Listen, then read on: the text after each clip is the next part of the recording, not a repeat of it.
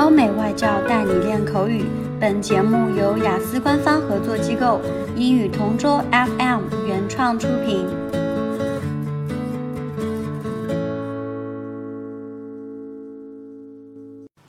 Describe an experience when you went out with your friends and had a good time. I've always loved hanging out with my friends whenever we can get together, and a time when we had a great night out was a few months ago in the city centre.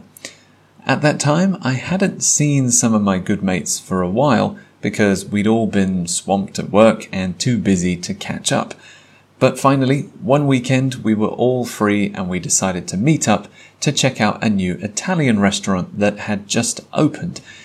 I remember taking a taxi to the restaurant because we usually like to have a few drinks when we hang out, and I remember being excited to see my buddies because I knew we would have a blast together. The Italian restaurant didn't disappoint. My pizza was delicious and my friends had nothing but praise for their meals too. After that, we decided to head to a dessert parlor afterwards where we had some tasty ice cream and waffles as well.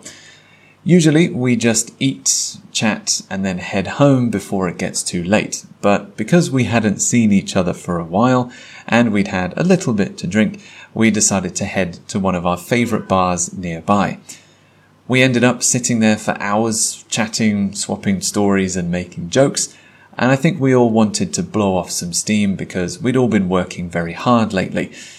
We probably shouldn't have drunk so much because I had a little bit of a headache the next day, but I'm still glad I got to have a good time with my friends, so I think it was worth it. OK，今天的 Part Two 口语话题到此结束。想要免费获取九到十二月雅思口语完整题库的小伙伴，可以关注我们微信公众号“英语同桌”，回复关键词“口语题库”就可以啦。